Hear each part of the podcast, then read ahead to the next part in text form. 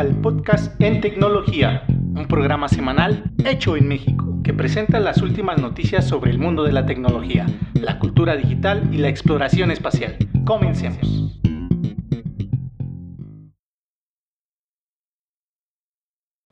Episodio número 10, temporada 2021. En los nueve episodios anteriores de esta segunda temporada he tenido que grabar literalmente con el micrófono de manos libres, pero hoy tenemos mejor audio, ya que estrenamos micrófono. Nada profesional, pero mejor de lo que veníamos usando. Así que bueno, comenzamos con la primera noticia en tecnología.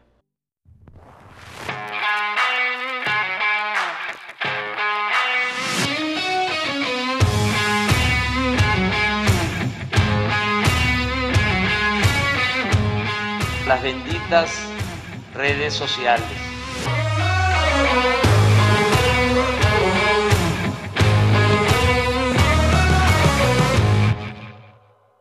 Desde hace tiempo, Facebook ha ido creando versiones más ligeras de sus aplicaciones, para dispositivos con pocos recursos, como es la aplicación Facebook Lite, y ahora toca el turno de Instagram Lite, una aplicación que pesa solo 3 MB y consume un mínimo de datos, pero permite subir contenido y ver las publicaciones de los contactos. La aplicación Instagram Lite se está ofreciendo poco a poco, pero en los próximos días llegará a casi todo el mundo, es decir, 170 países, incluido México.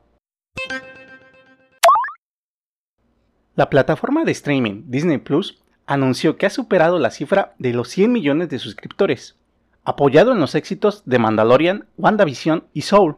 Disney Plus ahora está a mitad de camino de Netflix, que actualmente cuenta con 200 millones de suscriptores. Ahora, el objetivo de Disney Plus es impulsar aún más su crecimiento incrementando el desarrollo de contenido, y para ello planea producir más de 100 títulos nuevos cada año. Netflix está probando una nueva función para impedir el uso de contraseñas compartidas. Compartir contraseña con alguien que no vive en el mismo domicilio del propietario de la cuenta está prohibido según los términos y condiciones de Netflix. Pero dado que esta es una práctica común entre los muchos usuarios, recientemente Netflix ha implementado una función que muestra una leyenda que dice, comienza tu propio Netflix gratis hoy si no vives con el propietario de la cuenta, necesitas tu propia cuenta para seguir viendo. Aun cuando por el momento no todos los usuarios reciben la leyenda, es probable que la implementación de esta función sirva para disuadir a muchos usuarios de compartir cuentas, previa la implementación de manera general.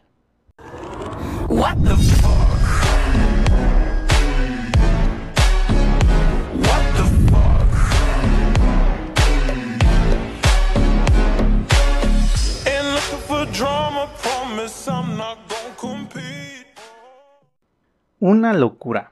El criptoartista Mike Wilkenman, conocido como Beeple, de quien hablamos en el episodio anterior, vendió este 11 de marzo de 2021 una obra digital por más de 69 millones de dólares, convirtiéndola en la obra digital más cara de la historia, y a People en uno de los tres artistas vivos más exitosos del mundo.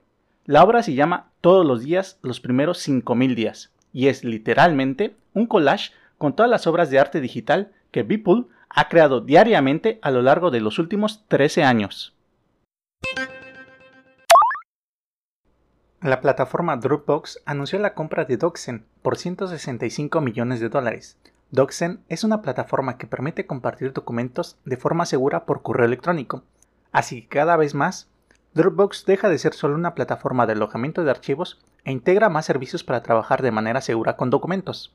Cabe recordar que Dropbox también compró hace poco HelloSync, otra compañía especializada en la firma electrónica de documentos.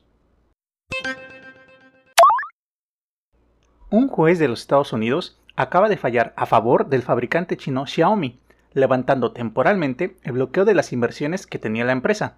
Hay que recordar que Xiaomi fue incluida en una lista negra por el Departamento de Defensa de los Estados Unidos, por supuestamente estar vinculada con el ejército chino, algo que no han podido probar.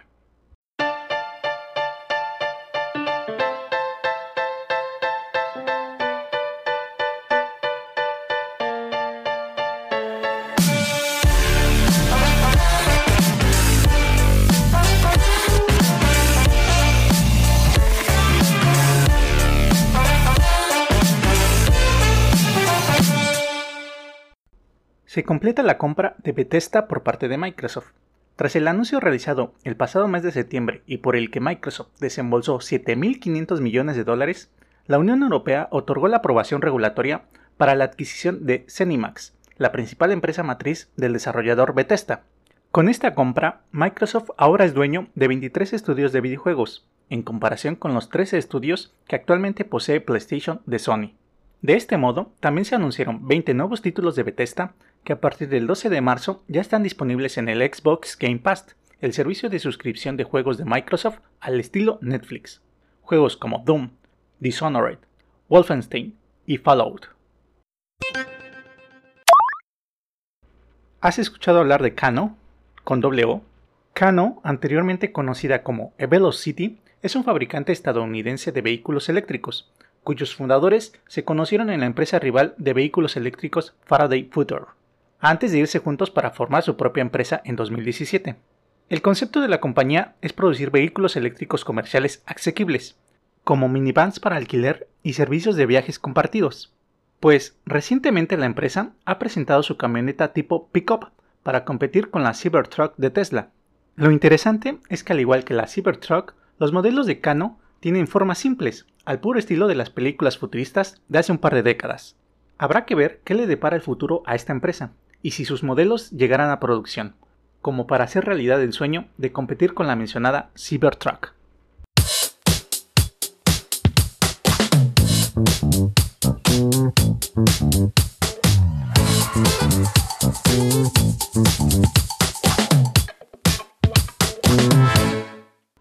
¿Qué tan sociable eres? Si eres de las personas que gusta de hacer amigos en todo el mundo, ahora con la aplicación Hablo, el idioma ya no será un problema. Hablo, que se escribe sin H, se ha convertido en una de las aplicaciones del momento.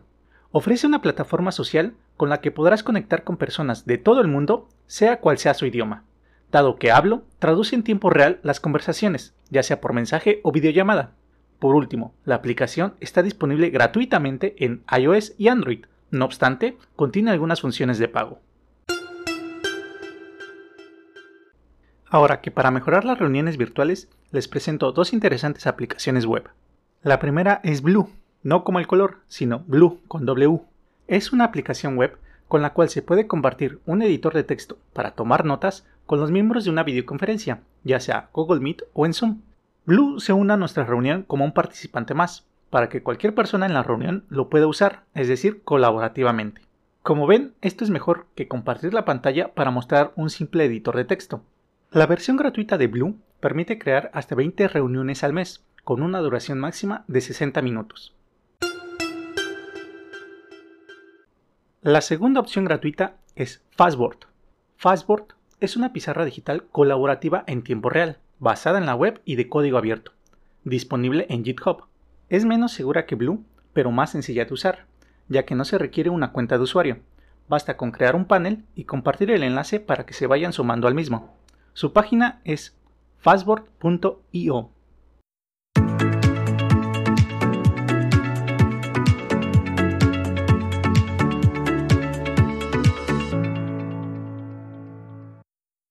Acaba de salir al mercado un fuerte competidor del Kindle de Amazon, el Nova Color 3 de Onyx Box.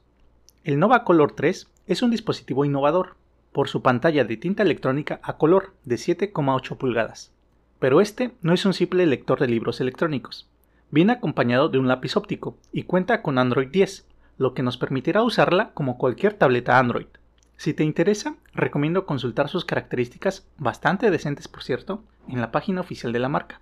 Y por último, su precio de salida es de 419 dólares.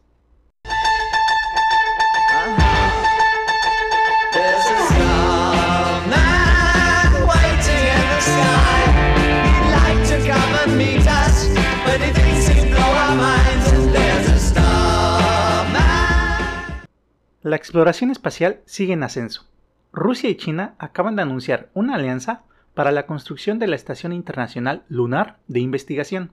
El pasado 9 de marzo, la Agencia Espacial Federal Rusa, Roscosmos, y la Administración Espacial Nacional de China, CNSA, firmaron el Memorándum de Cooperación para la construcción de la Estación Internacional de Investigación Lunar, o ILRS por sus siglas en inglés. Mediante dicho acuerdo, ambas partes se adherirán al principio de conconsulta, construcción conjunta y beneficios compartidos, cuyo objetivo es facilitar una amplia cooperación en la construcción de la estación lunar, abierta a todos los países interesados y socios internacionales, para fortalecer el intercambio de investigación científica y promover la exploración y el uso del espacio exterior para fines pacíficos. La ILRS será una base experimental científica integral con la capacidad de operación autónoma a largo plazo, cuya construcción se dará en la superficie lunar o en la órbita lunar, para llevar a cabo actividades de investigación científica, como la exploración lunar y la experimentación científica básica. Sin embargo, no se menciona un plazo para el desarrollo y construcción de esta nueva base internacional. Igualmente, la Administración Espacial Nacional China lanzó con éxito su cohete de nueva generación, el cohete Larga Marcha 7A, tras el fracaso del primer intento hace un año. En esta ocasión, el exitoso lanzamiento lleva consigo el satélite artificial Xi'an 9 o Experimento 9, que tiene como objetivo probar varias tecnologías en órbita. La NASA enviará un astronauta al espacio a bordo de la próxima misión Soyuz MS-18 de la Agencia Espacial Rusa. Sin embargo, este nuevo acuerdo de colaboración no involucra el pago de los 90 millones de dólares que la NASA solía hacer a la Agencia Espacial Rusa, sino el compromiso de proporcionar a cambio servicios similares en el futuro.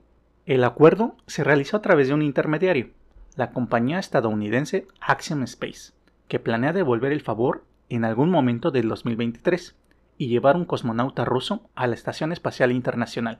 Axiom Space está construyendo actualmente un módulo de tripulación para la Estación Espacial Internacional, con planes para eventualmente lanzar astronautas privados al espacio. Sin embargo, para la misión de 2023, lo más probable es que usen una nave de Crew Dragon de SpaceX, ya que la compañía firmó recientemente un acuerdo de cooperación con SpaceX para cuatro lanzamientos en 2022. Por último, cabe mencionar que SpaceX tiene programado para el 22 de abril de este mismo año realizar su tercera misión tripulada, la Crew Dragon 2, que transportará a cuatro astronautas a la Estación Espacial Internacional. Hablando de hitos importantes para SpaceX, este domingo 14 de marzo de 2021, SpaceX ha conseguido reutilizar un cohete Falcon 9 por novena vez, poniendo en órbita un nuevo lote de satélites Starlink. Con este van 111 lanzamientos en total de un Falcon 9, 8 en lo que va del año. Eso es un lanzamiento cada 9 días, algo impresionante. Por último, es posible que este cohete vuelva a volar en abril, con lo cual llegará a 10 misiones que SpaceX decía podía soportar un Falcon 9 sin una revisión a fondo. Y eso es todo por hoy. Nuevamente, muchas gracias por escucharme. Mi nombre es Irving Yusel. Nos vemos el próximo episodio.